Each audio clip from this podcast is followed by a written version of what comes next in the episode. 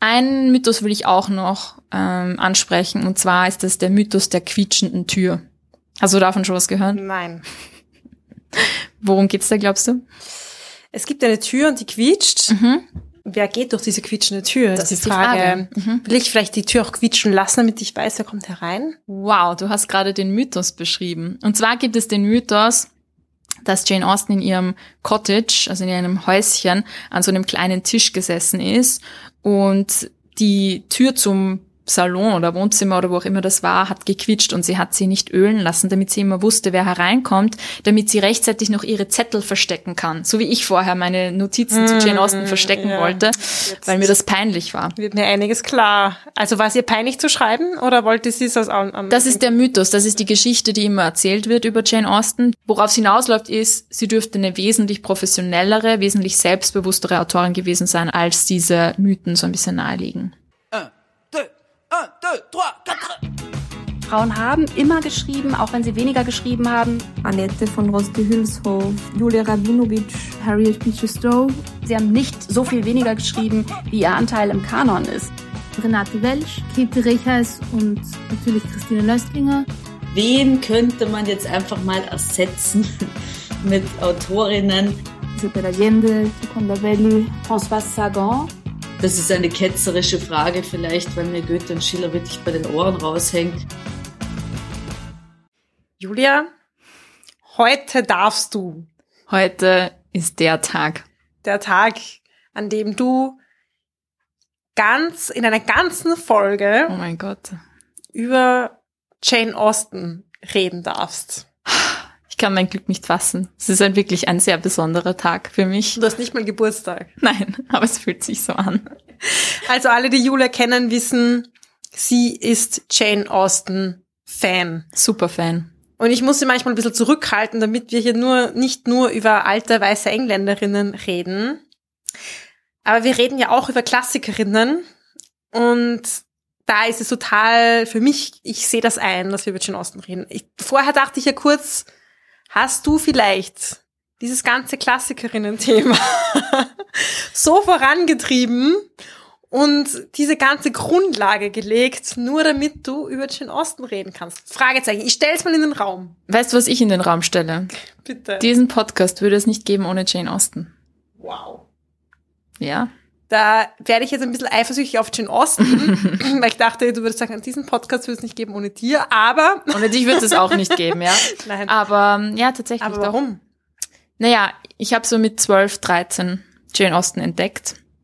Bin seither Jane Austen-Fan.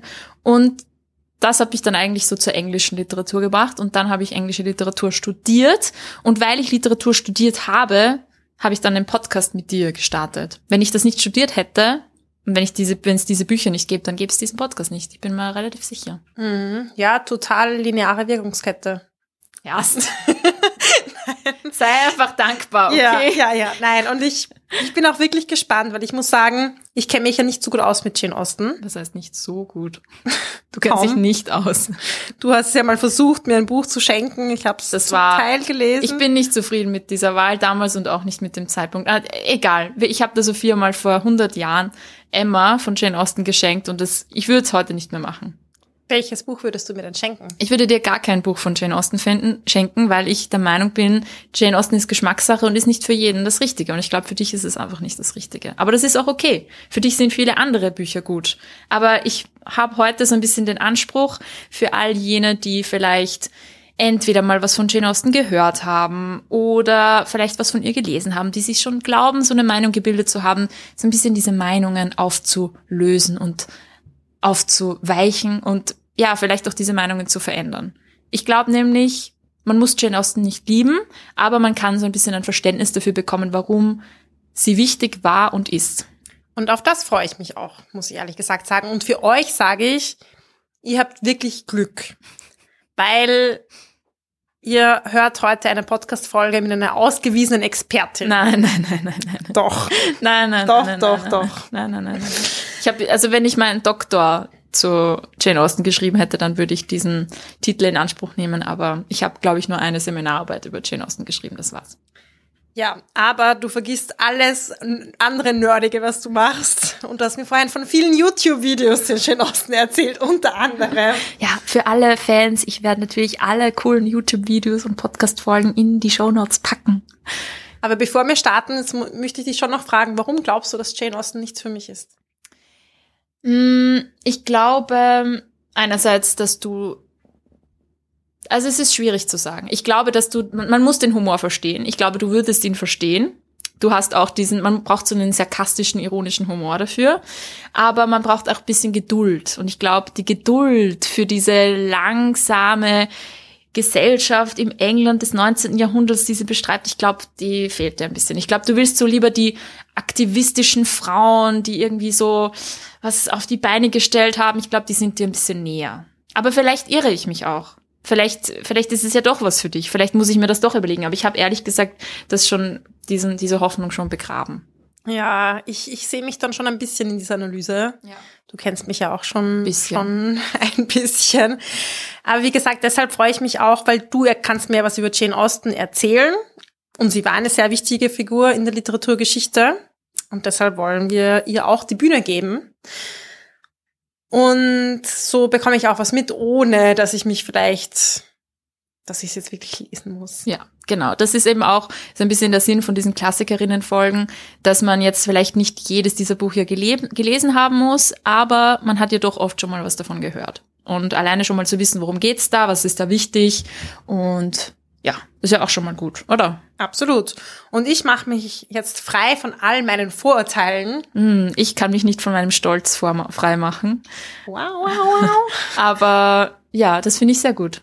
Schön. Gebt euren Stolz und eure Vorurteile ab. Es geht los. Weil heute reden wir über Stolz und Vorurteil oder Pride and Prejudice von Jane Austen. Julia. Erzähl uns mal ein bisschen was. Ich weiß ja gar nicht, wie du starten willst. Ich traue Ja. mich ja fast nicht zu moderieren, Ja, ähm, weil du hast ein fixes Programm in deinem Kopf. ich habe so lange Notizzettel hier liegen, dass es mir fast peinlich war, vor der Sophia die auszupacken. Julia hat sie zuerst unter dem Tisch versteckt. Ich habe sie zuerst versteckt, weil da so viel draufsteht. Ja, ähm, also ich würde euch ganz kurz, bevor wir starten, tatsächlich mit einer kurzen Biografie von Jane Austen, ein paar Sätze dazu, weil vielleicht fragen sich die meisten von euch, in welche Welt, in welche Zeit bewegen wir uns heute? Und wir bewegen uns ins England des späten, späten 18., frühen 19. Jahrhunderts. Das ist eine bisschen spezielle Zeit. Ähm, Jane Austen hat gelebt von 1775 bis 1817. Sie war Zeitgenössin von Goethe, Schiller, Beethoven. Also das sind so ihre Bros oder eher nicht, weil sie hat damit, sie hat mit all diesen Leuten nichts zu tun gehabt. Sie ist nämlich als Pfarrerstochter im ländlichen England zur Welt gekommen, ähm, eines von acht Kindern und lauter Brüder bis auf eine Schwester. Und diese Schwesternbeziehung ist auch immer so eine Konstante in ihrem Leben. Deswegen finde ich das auch so aus einer feministischen Perspektive ganz schön. Es gibt in zwei Büchern zumindest von ihr immer so sehr enge Schwesternbeziehungen. Also und generell auch viele Frauenfreundschaften. Das finde ich zieht sich so ein bisschen durch und das finde ich so sehr schön. Jedenfalls, was auch noch wichtig ist zu wissen über Jane Austen ist, sie gehört der sogenannten Gentry an, also das war so die Mittelklasse bis zum niederen Adel. Das waren im Prinzip Leute, die Land besessen haben und die ihr Einkommen von diesen Investitionen und von diesem Land bekommen haben. Das heißt, die mussten eigentlich nicht arbeiten. Das heißt, die Idee war, dass du den ganzen Tag eigentlich vor allem als Frau irgendwie nur Klavier spielst und zeichnest und ein bisschen stickst und du trotzdem ja, das Geld irgendwie so ein bisschen reinflattert. Bei Jane Austen war das allerdings nicht so. Ähm, sie war Zeit ihres Lebens ziemlich arm eigentlich, weil auch wenn ihr Vater Land besessen hat, es hat nicht so viel eingebracht und vor allem für Frauen dieser Klasse war es eben nicht möglich, selber einen Beruf zu erlernen. Das heißt, sie war eigentlich abhängig davon, reich zu heiraten oder zumindest zu heiraten, jemanden, der ihr zumindest eine Lebensgrundlage bieten konnte. Deswegen ist Ehe und Heirat auch immer so sehr wichtig in diesen, in dieser Zeit und in dieser Welt und auch in ihren Romanen. Mhm. Und hat sie das gemacht? Hat sie reich geheiratet? Nein, sie hat niemanden geheiratet. Ähm, sie ist auch schon mit 41 Jahren verstorben. Wow. An was? Ähm, das ist ein bisschen mysteriös, man weiß es nicht genau. Ähm, möglich spekuliert wird ein Tumor. Das Problem ist, dass viele ihrer privaten Korrespondenzen, Aufzeichnungen, vor allem wenn es um Krankheit ging, sind vernichtet worden von ihrer Schwester, auch weil man wahrscheinlich nicht wollte oder weil sie nicht wollte, dass das an die Öffentlichkeit kommt. Also man weiß es nicht, aber sie ist jedenfalls sehr früh gestorben, hat aber in ihrem kurzen Leben sechs Romane der Weltliteratur geschaffen völlig alleine, ähm, ohne Verbindung zu irgendwelchen anderen Autoren, ohne Verbindung zu anderen, was auch immer, schreibenden Intellektuellen, auch wenn sie, sie war nur in dieser kleinen Landgemeinschaft eigentlich und hat, war auch sehr innovativ. Das ist auch etwas, was man über sie nicht glaubt oder was man, was vielleicht so eine Fehl, Annahme ist, dass sie irgendwie sehr konservativ und langweilig geschrieben hat. Sie war für eine, für ihre Zeit eine der experimentellsten Autorinnen überhaupt. Und da werde ich dann auch mhm. noch drauf eingehen, warum. Ja, bin ich gespannt. Und war sie eigentlich damals dann auch schon berühmt oder viel gelesen oder kam das erst später? Mm, sie war, also sie hat alle ihre Bücher zu Lebzeiten unter Pseudonym verfasst. Das heißt, es war aber schon so ein bisschen ein offenes Geheimnis. Also der damalige Prinzregent war zum Beispiel ein Fan von Jane Austen. Also es war schon bekannt irgendwie. Sie wurde auch eingeladen zum Prinzregenten und sie hat ihm auch Emma gewidmet. Also auch wenn sie das nicht wollte eigentlich, sie, aber es wurde ihr halt nahegelegt, das zu tun. Also sie hat schon so ein bisschen Bekanntheit gehabt, aber sie hat nicht viel Geld damit verdient und ist eigentlich auch gestorben, ohne, ähm, ohne jetzt großen Ruhm erlangt zu haben, weil das auch einfach auch als Frau zu der Zeit sehr, sehr unschicklich war, irgendwie sich in die Öffentlichkeit zu stellen, deswegen auch das Pseudonym. Ja. Mhm. Okay. Ja. Und zu der Frage noch mit der Heirat. Sie hat einmal einen Heiratsantrag bekommen, das wissen wir. Sie hat ihn auch angenommen von einem jungen Mann, der ganz gut vermögend war. Also eigentlich hätte sie sich da eine gute Lebensgrundlage aufbauen können, aber sie hat es dann am nächsten Morgen wieder aufgelöst, das Verlöbnis.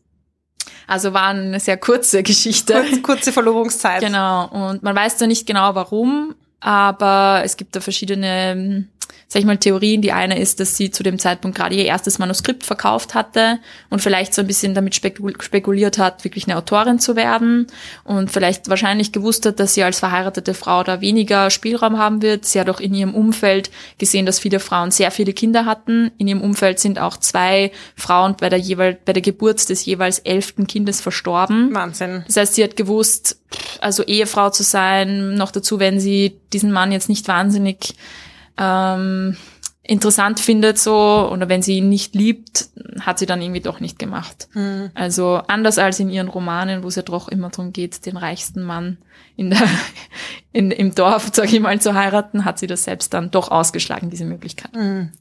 Beruf dann quasi oder die Berufung vielleicht sogar darüber gestellt. Genau, ja. Ja, das war mal so kurzer Abriss. Ähm, und heute reden wir ja über Stolz und Vorurteil. Genau. Ich habe ein Zitat für dich ausgesucht, Sophia. Oh. Mitgebracht, speziell für dich. Okay, jetzt bin ich gespannt. Und zwar lautet es folgendermaßen, was sind Männer im Vergleich zu Felsen und Bergen? Oder auf Englisch, what are men to rocks and mountains?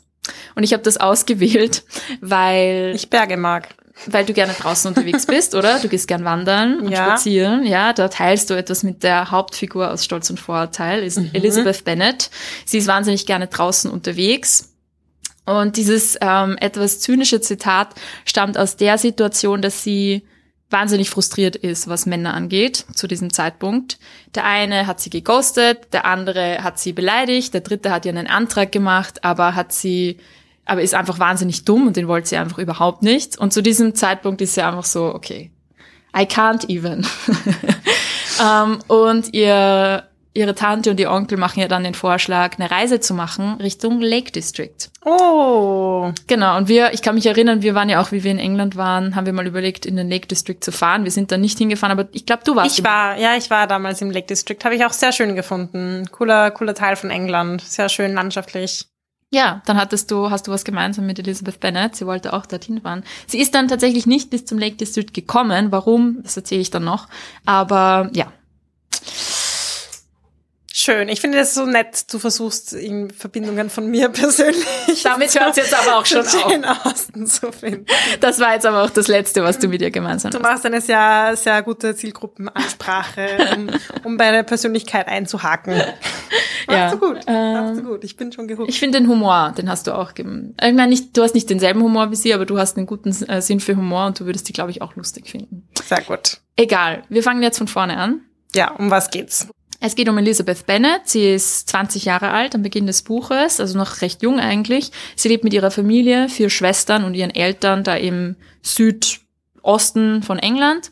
Und nachdem ihre Familie leider relativ wenig Geld hat, obwohl sie eben dieser Gentry Class angehört, also eigentlich schon sozial nicht schlecht gestellt, ist aber das Problem, dass die Bennet-Töchter eigentlich finanziell dort überhaupt nicht abgesichert sind, dadurch, dass der Besitz des Vaters nicht an sie vererbt werden kann. Frauen konnten eben den Besitz nicht erben, die konnten vielleicht Geld oder Mitgift, eine Mitgift bekommen, aber der ganze Besitz, das Haus und so geht dann irgendwann nach Tod des Vaters an einen Cousin, einen männlichen, also den nächsten männlichen Erben und die fünf Schwestern sind eigentlich mittellos. Deswegen ist es die Lebensaufgabe ihrer Mutter, Mrs. Bennet, sie zu verheiraten. Und darum dreht sich eigentlich auch die ganze Story. Ähm, ist natürlich irgendwie witzig und lockerflockig und irgendwie können wir und können wir das so ein bisschen als Liebesgeschichte lesen, aber es darunter liegt schon so eine Existenzbedrohung einfach aufgrund dieser, sag ich mal, gesellschaftlichen Zustände. Das Buch beginnt jedenfalls damit, dass zwei reiche junge Männer in die Nachbarschaft kommen, was immer wahnsinnig spannend war, weil da ist ja nicht viel passiert. Und der eine ist Mr. Bingley, der was nicht 5000 Pfund im Jahr hat und der andere ist Mr. Darcy, der irgendwie 10.000 Pfund im Jahr hat.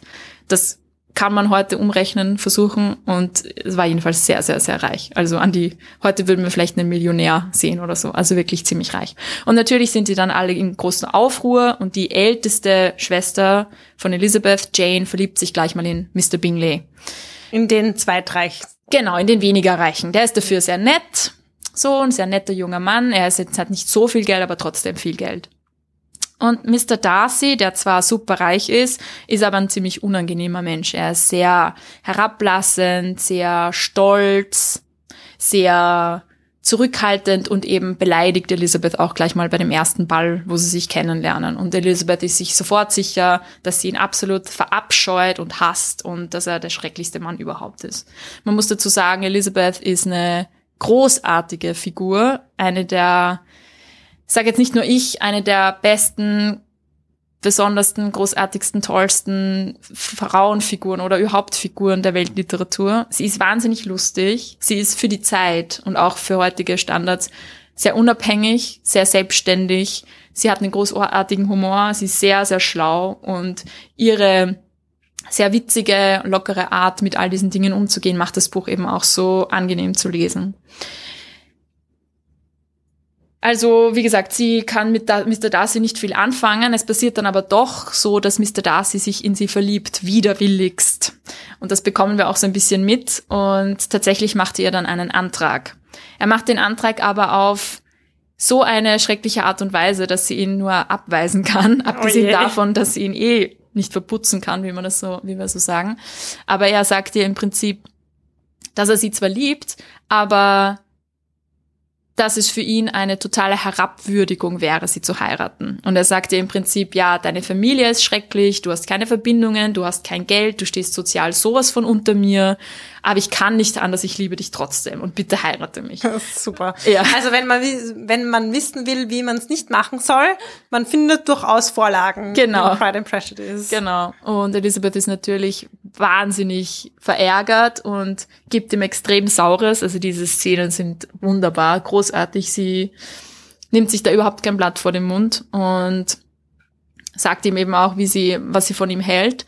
Ein Grund, warum sie ihn auch so verabscheut, ist unter anderem, weil er ihre Schwester und Mr. Bingley auseinandergebracht hat, weil er seiner Meinung nach das eben einfach so eine unvorteilhafte Verbindung auch für Mr. Bingley wäre, die Schwester von Elizabeth zu heiraten, also Jane, dass er versucht hat, sie zu trennen. Und da ist natürlich Elizabeth auch extrem grantig auf ihn.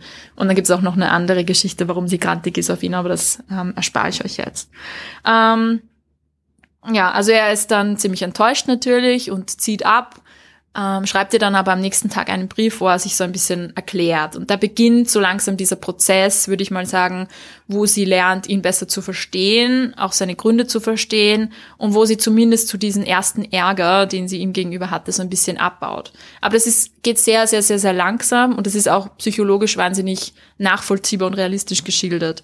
Es kommt dann zu dieser Reise, von der wir kurz gesprochen haben, Richtung Lake District. Sie schaffen es dann leider nicht bis zum Lake District, sondern nur unter Anführungszeichen sozusagen nördlich nach England und kommen zufälligerweise nach Derbyshire, wo Mr. Darcy sein Anwesen hat. Und Elizabeths Onkel und Tante, mit denen sie eben unterwegs ist, schlagen ihr vor, ja, fahren wir doch zu diesem Haus, schauen wir es uns an, weil anscheinend konnte man damals auch schon wie heute irgendwie so fast touristisch diese Häuser, die schönen Anwesen besuchen. Und Elisabeth ist so, na, bitte nicht, das ist voll peinlich. Ich habe ihn ja abgewiesen das letzte Mal, das war so unangenehm.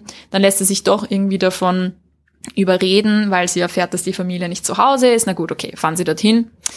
Und ich würde mal sagen, das ist auch ein relativ wichtiger Punkt in der Story, dass sie dann sieht, was es für ein schönes Haus ist. Dann denkt sie, ja, cooles Haus. Ja. Kann doch ein bisschen was aufwägen.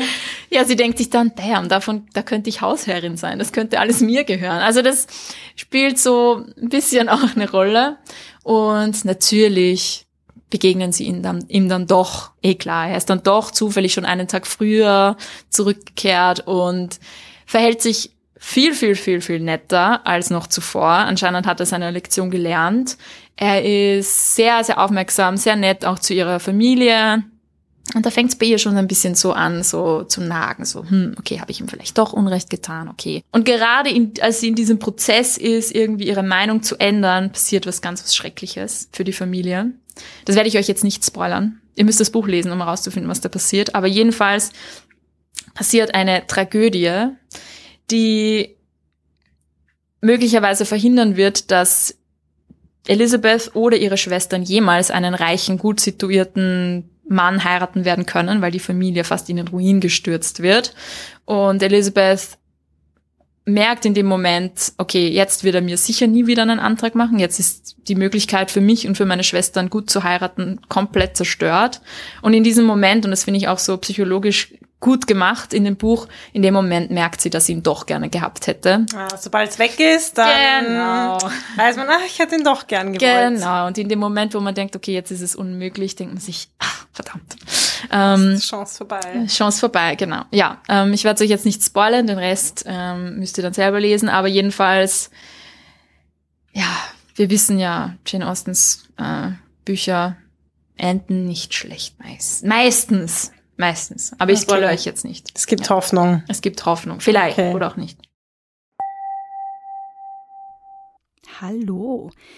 Kann es sein, dass ihr gerne Podcasts hört? Hab ich's mir doch gedacht. Das trifft sich gut, denn mein Name ist Beatrice Frasel und ich mache einen Podcast. Und der heißt Große Töchter. Alle zwei Wochen lade ich ExpertInnen, WissenschaftlerInnen, AutorInnen, JournalistInnen und AktivistInnen ein, um mit ihnen über feministische Themen zu sprechen. Egal, ob es um den Gender Pay Gap geht oder um Periodenarmut oder um Schwangerschaftsabbrüche, alle Themen aus dem Bereich Gleichbehandlung, Frauenpolitik und Feminismus sollen bei Große Töchter einen Platz haben. Und zusätzlich dazu gibt es dann noch kürzere Kommentarfolgen, die heißen Bär Senf und in ihnen gebe ich, wie der Name schon sagt, meinen Senf ab, denn ich muss mich halt auch immer wieder aufregen. Wenn ihr findet, dass das gut klingt, na dann hört doch mal rein. Große Töchter-podcast.at oder überall dort, wo man Podcasts hören kann. Auf Apple Podcasts, auf Spotify oder auf Google Podcasts oder wo ihr eben diesen Podcast gerade hört. Große Töchter, der feministische Podcast für Österreich. Ich freue mich auf euch. Warum denkst du oder warum weißt du, wie ist Jane Austen zu einer Klassikerin geworden? Ja, also mehrere Aspekte. Ich würde mal sagen, einerseits ist, sind ihre Bücher noch sehr, sehr zugänglich für im Vergleich zu vielleicht anderen Büchern ihrer Zeit. Einerseits, weil sie alles recht gut erklärt in dem Buch, also man versteht die Problematik, ohne dass man sich jetzt mit der Thematik oder der Geschichte oder so auseinandergesetzt hat, auch wenn es natürlich hilft, wenn man irgendwie mehr über diese Epoche weiß. Aber es ist relativ zugänglich. Die Themen sind auch, sage ich mal, relativ zeitlos unter Anführungszeichen. Also Liebesgeschichten funktionieren eigentlich irgendwie immer, Klassenunterschiede und so weiter. Ähm, ihre Frauenfiguren oder generell ihre Figuren sind wahnsinnig lebendig. Also sie, finde ich, hat das perfektioniert, dieses Show, don't tell. Der erste Anfang von Stolz und Vorteil zum Beispiel ist nur ein Dialog, den man im Prinzip direkt in ein äh, Drehbuch ummünzen kann. Deswegen sind ihre Bücher auch so oft verfilmt worden, weil es so stark auf dem, auf der Sprache von den Figuren aufbaut, die dadurch komplett charakterisiert werden. Also du kennst jede einzelne Figur an der Sprache heraus. Jeder spricht ganz, ganz, ganz spezifisch und das macht die Figuren sehr, sehr lebendig. Ihre Frauenfiguren sind, nicht, sind auch sehr modern, finde ich. Also anders jetzt im Vergleich zu, ich nenne mal jetzt ein Beispiel, das wir auch noch besprechen werden, Frankenstein von Mary Shelley, das 1818 rausgekommen ist. Ich habe gar nicht erwähnt, Stolz und Vorurteil ist 1813 zum ersten Mal veröffentlicht worden. Also aus der ähnlichen Zeit. Das ist ein ganz anderes Frauenbild, das damit transportiert wird. Da geht es viel um Tugend und Moral und all diese Dinge, mit denen wir heute vielleicht nicht mehr so viel anfangen können. Das ist in Jane Austen eigentlich kaum der Fall. Und ihre Figuren sind gerade, wie gesagt, auch Elizabeth Bennet, wahnsinnig selbstständig, wahnsinnig unabhängig. Also sie ist, glaube ich, für heutige moderne LeserInnen sehr sympathisch, was, glaube ich, auch viel ausmacht. So diese zeitlose Komponente eben auf mehreren Ebenen, also ja. auf den inhaltlichen Themen, aber auch bei den Figuren, die halt nachvollziehbar sind, so klingt's auf jeden genau, Fall. Genau, und sehr realistisch beschrieben ähm, auch eben diese psychologische Entwicklung und so weiter, die sehr, sehr nachvollziehbar und gut gemacht sind.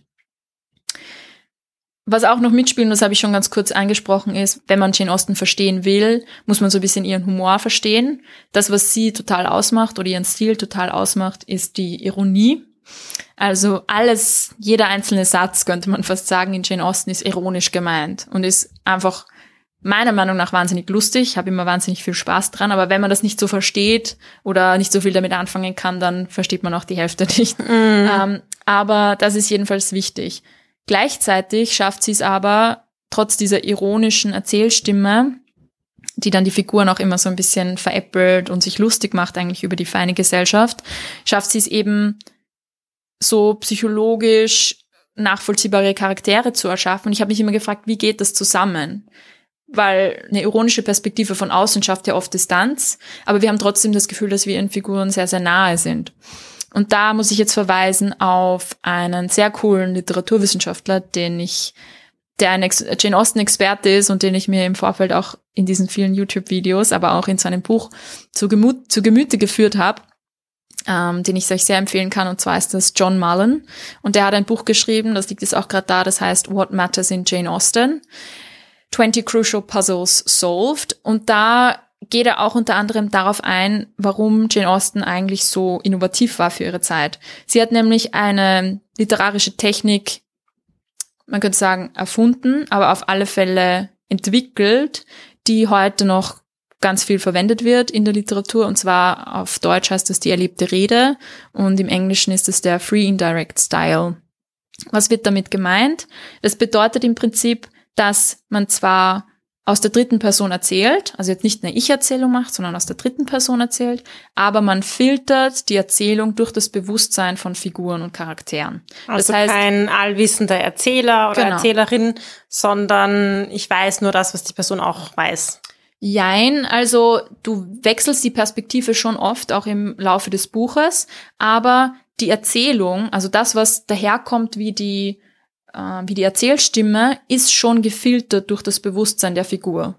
Also ähm, ganz einfach könnte man sich vorstellen, ähm, wenn jetzt Elizabeth so voll in ihrer Rage drinnen ist oder so, dann würde man sowas lesen wie, wie hatte sie sich nur so täuschen lassen, wie konnte sie nur so blind sein? Also du hörst, es ist in der dritten Person, aber die Emotionen und die Gedanken sind von Elizabeth durchgefiltert.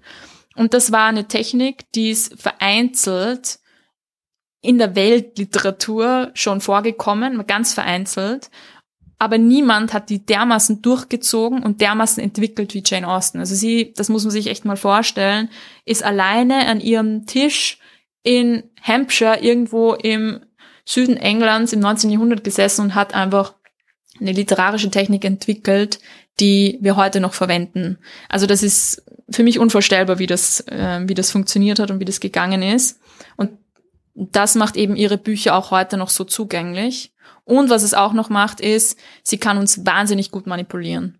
Sie kann wahnsinnig gut unsere als LeserInnen, unsere Wahrnehmung von anderen Figuren, von der, von der Handlung lenken.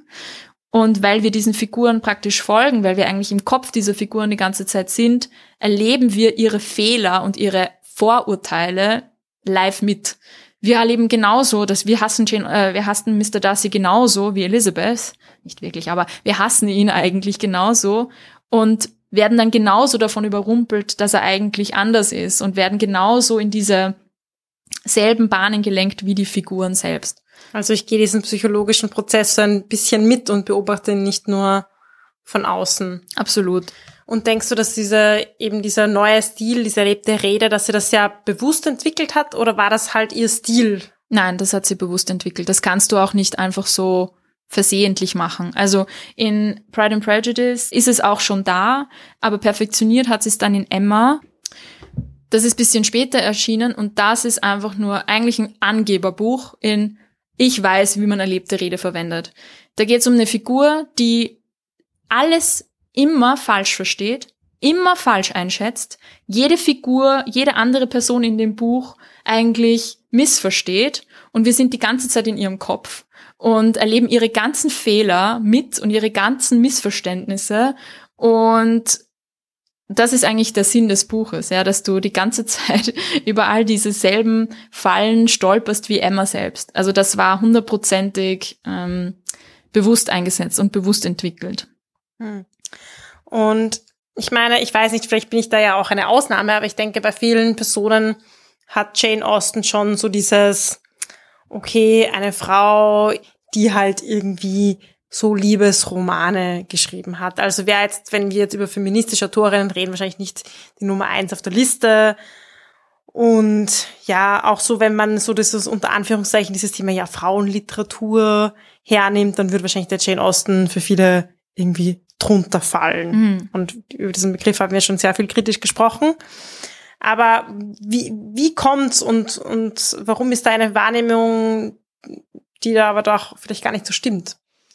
Ähm, ja, also ich würde mal sagen, einerseits sind da ein bisschen für mich die Verlage auch schuld, die sie immer so vermarkten. Also alle Cover von Jane Austen sind immer oft so in so rosa und Pastelltönen gehalten.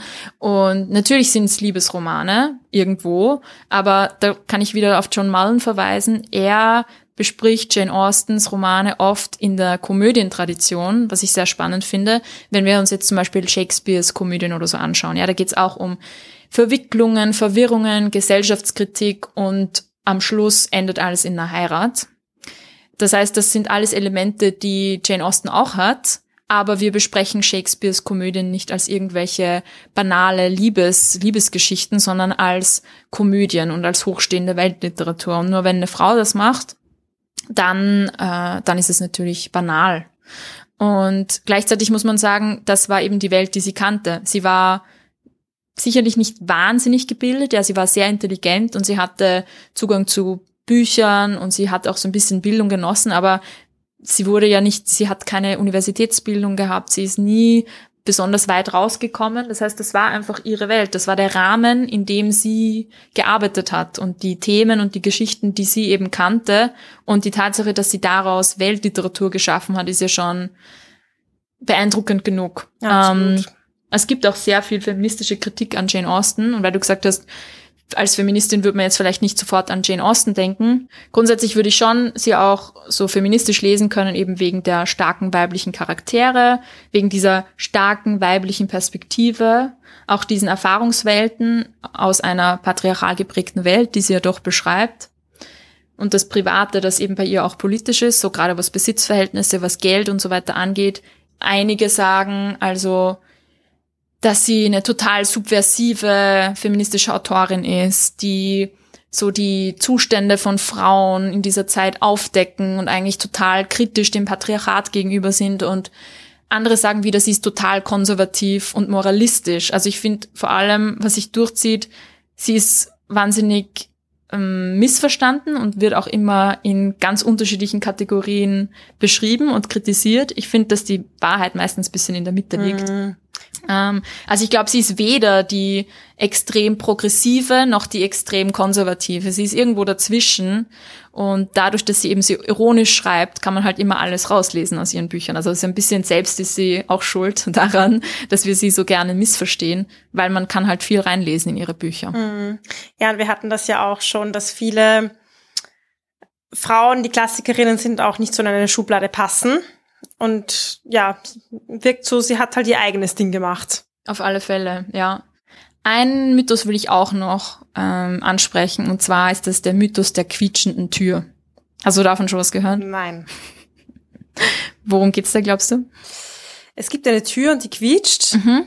Sehr gut. Und ja. Trink mal und lass dich mal weiter erzählen von der quietschenden Und dann gibt's vielleicht, ähm, wer geht durch diese quietschende Tür? Das ist die Frage. Mhm. Will ich vielleicht die Tür auch quietschen lassen, damit ich weiß, wer kommt herein? Wow, du hast gerade den Mythos beschrieben. Und zwar gibt es den Mythos, dass Jane Austen in ihrem Cottage, also in ihrem Häuschen, an so einem kleinen Tisch gesessen ist und die Tür zum Salon oder Wohnzimmer oder wo auch immer das war, hat gequitscht und sie hat sie nicht ölen lassen, damit sie immer wusste, wer hereinkommt, damit sie rechtzeitig noch ihre Zettel verstecken kann. So wie ich vorher meine Notizen zu Jane Austen verstecken ja. wollte, Jetzt weil mir das peinlich war. wird mir einiges klar. Also war es ihr peinlich zu schreiben oder wollte sie es aus an, Das ist der Mythos, das ist die Geschichte, die immer erzählt wird über Jane Austen. Die geht aber zurück auf eine, und das ist jetzt auch wieder ganz spannend, auf eine Biografie, die ihr Neffe geschrieben hat, 1870. Man muss dazu sagen, dass sie nach ihrem Tod zwar schon immer noch gelesen wurde, aber jetzt nicht super populär war. Und 1870 hat ihr Neffe eben eine Biografie geschrieben, wo er sie so neu vermarktet hat für die viktorianische Leserschaft. Ähm, und unter anderem hat er sie eben dargestellt als so eine sehr bescheidene, zurückhaltende, ähm, ältere Tante, so die, die alte Tante Jane ist so dieses, dieser Mythos, die eben sich geschämt hat so ein bisschen für ihr Schreiben und die das so ein bisschen unter der Hand gemacht hat und versteckt hat, um einfach auch diesem Ideal von einer Frau zur damaligen Zeit zu entsprechen und auch um so ein bisschen diese Schande unter Anführungszeichen zu mildern, die es doch mit sich gebracht hat, eine Frau in der Familie zu haben, die sehr öffentlich aufgetreten ist. Und das ist eine Mythos, also man weiß erstens nicht, ob diese Tür wirklich gequietscht hat. Zweitens das Tischchen, das man sich heute auch noch anschauen kann im Jane Austen Museum, dürfte gar nicht mal ihr gehört haben. Das dürfte nicht mal in dem Haus gewesen sein zu ihrer Zeit. Also es ist alles ein schöner Mythos. Worauf es hinausläuft, ist, sie dürfte eine wesentlich professionellere, wesentlich selbstbewusstere Autorin gewesen sein, als wir das heute irgendwie mh, so bekannterweise wissen. Sie ist zum Beispiel auch nach London gefahren, um mit ihren Verlegern zu verhandeln, um die Honorare für ihre Bücher auszuverhandeln. Also sie war eine wesentlich bewusstere ähm, Autorin und selbstbewusstere Autorin, als diese Mythen so ein bisschen naheliegen. Aber diese Biografie hat ihren Ruhm eigentlich begründet. Also die hat zwar viele negative, unter Anführungszeichen, Mythen mittransportiert oder so ein bisschen Fehlvorstellungen, aber die hat auch ihren Ruhm begründet und seither ist sie sehr, sehr beliebt und berühmt und Auch schlechte Publicity ist Publicity, richtig, könnte man sagen. richtig, richtig. Und das finde ich auch irgendwie spannend, wenn wir uns jetzt über Klassikerinnen unterhalten. Wir wollen uns ja auch fragen, was gibt vielleicht auch für Kritik dran zu äußern. Und ich finde, bei Jane Austen ist auch sehr spannend, wie die postkoloniale Kritik sehr viel sich dran abarbeitet, obwohl es so wenige Verbindungen eigentlich zu historischen Ereignissen gibt. Aber es gab zum Beispiel letztes Jahr so eine Aufregung um eine Ankündigung, dass das Jane Austen Museum in Chawton in Hampshire, dort wo sie eben auch gelebt hat, dass die die Ausstellung mehr oder weniger updaten und auch in Beziehung setzen zum Thema Sklaverei und der Verbindung in ihrer Familie zur Sklaverei.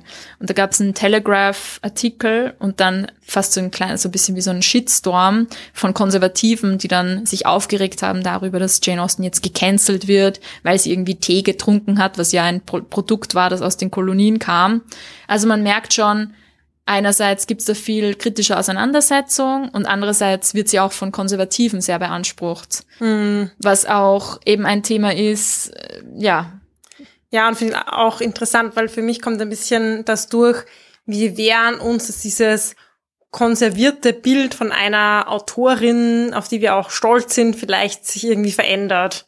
Und gerade das ist ja das, was auch, wenn wir eben aus zum Beispiel dekolonialer Perspektive oder feministischer Perspektive Personen schauen, wo es ja immer darum geht, eine andere Perspektive noch mit einzubringen und das Bild vielleicht auch ein bisschen in eine Richtung zurechtzurücken oder zu erweitern. Und gerade bei Klassikern oder Klassikerinnen, die sind ja oft wirklich wie in Wachs gegossen. Da darf sich nichts dran ändern. Genau, absolut.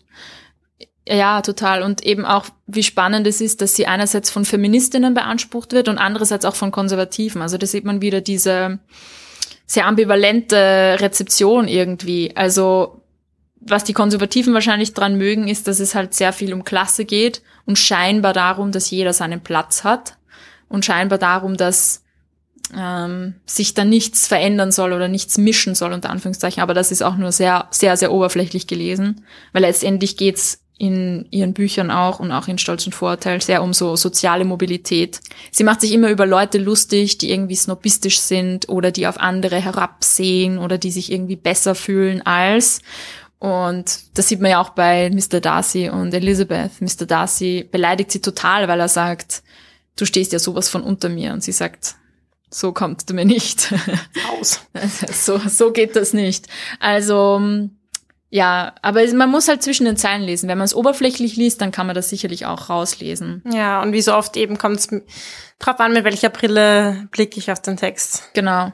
Und sehr berühmt eigentlich ist auch die Auseinandersetzung von Edward Said mit ähm, Jane Austen. Er hat sich eben auch mit dem Thema Sklaverei in Jane Austen beschäftigt, weil es in einem ihrer Romane in Mansfield Park so eine Beziehung zwischen einem der Figuren zu einer Zuckerplantage in Antigua gibt. Und da natürlich dann auch die Kritik aufkommt, ja, die Klasse, die Jane Austen beschreibt, hat profitiert vom britischen Empire und hat auch unter anderem davon gelebt, also von der Ausbeutung von den Kolonien. Wenn man sich zum Beispiel die Geschichte ihrer Familie anschaut, ihr Vater war befreundet mit einem Plantagenbesitzer, der in Antigua eben auch so eine Zuckerplantage hatte. Aber ihre Brüder, also drei ihrer Brüder, haben sich zum Beispiel für die Abschaffung der Sklaverei eingesetzt. Einer sogar auch äh, bewusst aktivistisch, die anderen haben sich eher nur dazu geäußert. Also es ist immer ein viel komplexeres Bild, dass man das irgendwie von außen betrachten kann. Und wenn man Jane Austen jetzt für die eine oder die andere Seite gewinnen will, wenn man jetzt sagen will, ja, sie wird wahrscheinlich auch die volle Sklaverei-Gegnerin gewesen sein, dann würde ich sagen, wir wissen es nicht. Vielleicht. Sie hat sich politisch wenig geäußert. Ihre Bücher sind auch eher, sag ich mal, das Private betreffend als das jetzt, keine Ahnung, Die Weltpolitik. die Weltpolitik betreffend. Ähm, aber ja, sie lässt sich halt einfach nicht festnageln. Und das finde ich auch okay und das finde ich auch gut so. Mm. Und umso wichtiger und besser, wenn diese Fragen auch aufgegriffen werden, wie zum Beispiel in diesem Museum, denke ich mir, ist ja gut, das auch einzubetten und das aufzunehmen, dass wir halt jetzt auch mit einem kritischeren Blick zum Glück auf, auf diese Zeit und auf Themen dieser Zeit wie eben Sklaverei zurückblicken, wie vielleicht noch vor 100 Jahren. Genau. Und es gibt ja auch aktuelle, sag ich mal, Neubearbeitungen von ihren Büchern. Zum Beispiel eines, was ich gefunden habe, ein Jugendbuch, das heißt Pride. Und da geht's um eine, ich glaube, afro-lateinamerikanische Frau oder junges Mädchen in Brooklyn, das sozusagen die von der Gentrifizierung ähm, betroffen ist und erzählt sozusagen die Geschichte von Stolz und Vorurteil aus dieser Perspektive und verarbeitet diesen Klassiker eigentlich auf diese Art und Weise. Und das finde ich dann auch ganz cool, wenn es irgendwie so neue Adaptionen gibt, die das in einen anderen Kontext und eben auch dann wieder kritisch von der anderen Seite beleuchten. Es gibt auch ähm, eine Version, die heißt Stolz und Vorurteil und Zombies. Okay. Da bekommt, da muss Elizabeth zwischen den Heiratsanträgen gegen Zombies kämpfen. Treibt dubiose Blüten, ja. ähm, was ich auch irgendwie sehr unterhaltsam finde. Ja, also es inspiriert jedenfalls noch. Ja, das ist ja auch schön, wenn dann so Klassikerinnen auch ähm, neu verarbeitet werden in der Genau. Gegenwart und sehr lebendig bleiben dadurch. Genau. Und wenn ich euch noch eine Empfehlung geben darf, dann kann ich euch sehr das Buch von John Mullen in, ans Herz legen, What Matters in Jane Austen. Und generell liebe ich sehr Persuasion. Großartiges Buch. Und ja, dann habt ihr jetzt auch noch was zum Weiterlesen. Spannend. Und ich habe auf jeden Fall einen bisschen einen umfassenderen Blick auf Jane Austen, muss ich sagen. Und ein paar Mythen sind auch aufgeklärt worden. Ja, was ist jetzt so dein Fazit? Wie fühlst Jane du dich Austen? jetzt, ja, nach dieser Folge? Mm, Ich habe auf jeden Fall ein bisschen ein, ein breiteres Bild zu Jane Austen, muss ich sagen. Also ja, dass ich, dass sie jetzt nicht auch nicht so diese eine einfache Frau war sozusagen, sondern ich finde ja auch Frauen spannend, die viele verschiedene Seiten haben und die man jetzt auch nicht entweder nur aufs Podest stellen kann oder nur sozusagen ähm, vom Podest stürzen sollte. Das finde ich cool. Und ich fand jetzt auch nochmal so das Gespräch spannend zu postkolonialer Kritik und dass sie auch von verschiedenen Seiten so ein bisschen vereinnahmt wird. Und das zeigt ja auch diesen Prozess der Kanonisierung einfach, den wir schon besprochen haben, den ja auch viele Gesellschaften dann für sich so beanspruchen, dass so ein Prozess ist und so ein bisschen ein, ein, ein Ringen darum, was sagt das eigentlich über uns heute aus und das finde ich dann irgendwie interessant, diesen Konnex auch zu haben, so ins, ins Jetzt ein bisschen. Ja, zur Kanonisierung finde ich auch spannend, weil es ja alles, was im Kanon ist, so gefühlt zur Hochkultur gehört. Bei ihr ist es aber speziell so, dass sie immer schon sowohl Hochkultur als auch Populärkultur war. Also einerseits zu ihrer Zeit, man muss auch denken, der Roman war zu ihrer Zeit noch kein wahnsinnig altes Genre. Das war ungefähr 100 Jahre alt. Also Robinson Crusoe so am Anfang des 18. Jahrhunderts waren so eine der ersten, in der englischen Literatur jetzt so einigen der ersten wirklich Romane. Und sie hat da eigentlich in einem Genre geschrieben, das auch nicht wahnsinnig hoch angesehen war. Ja, das war auch damals schon so ein bisschen so als Frauenliteratur abgestempelt.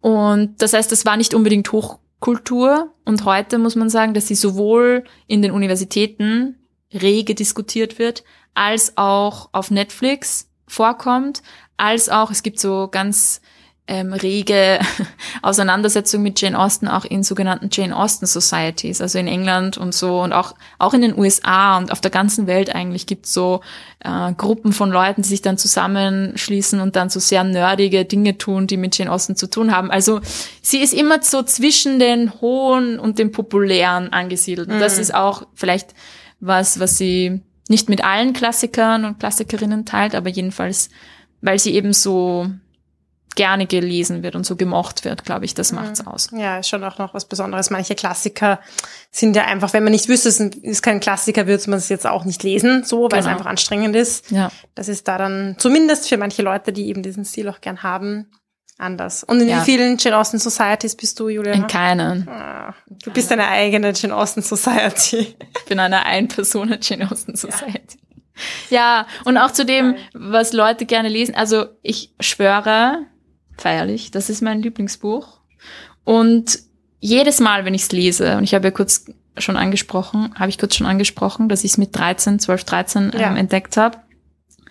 Damals muss ich sagen, war es schon, habe ich es auch schon sehr geliebt, aber wenn ich jetzt zurückschaue, bin ich eigentlich fasziniert, dass ich mich da durchgekämpft habe, weil es war eigentlich schon für eine 13-Jährige, aber das ist ja auch wieder das Coole. John Mullen sagt auch, eine 13-Jährige kann es genauso lieben, das erste Mal, wenn sie es liest, und genauso verstehen, wie ein über 50-jähriger Literaturprofessor, der es zum 50. Mal liest, weil er ein Seminar wieder drüber machen muss und es aufschlägt und wieder total begeistert ist und wieder neue Dinge drin findet.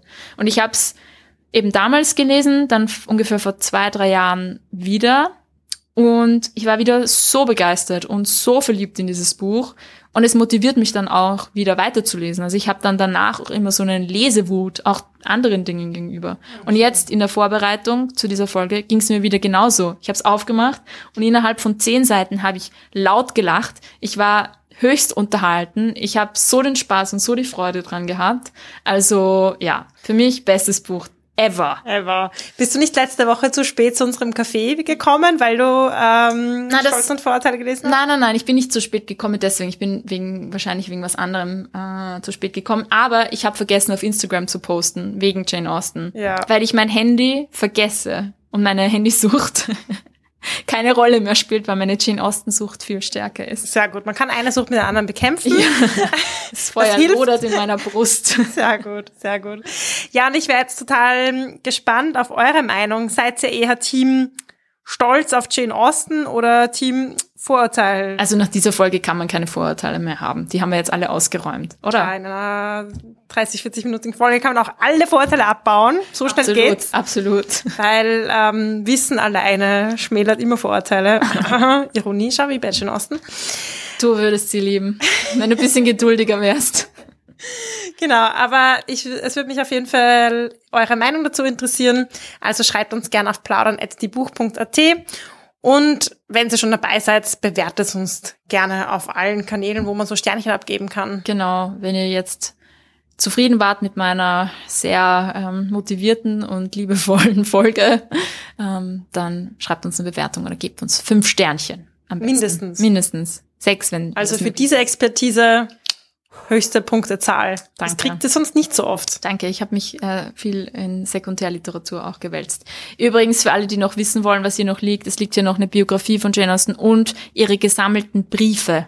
Ja, ihre Briefe, Leute. Ich habe auch diese gelesen. Nicht alle, aber ich habe mich zur- wirklich voll viel vorbereitet.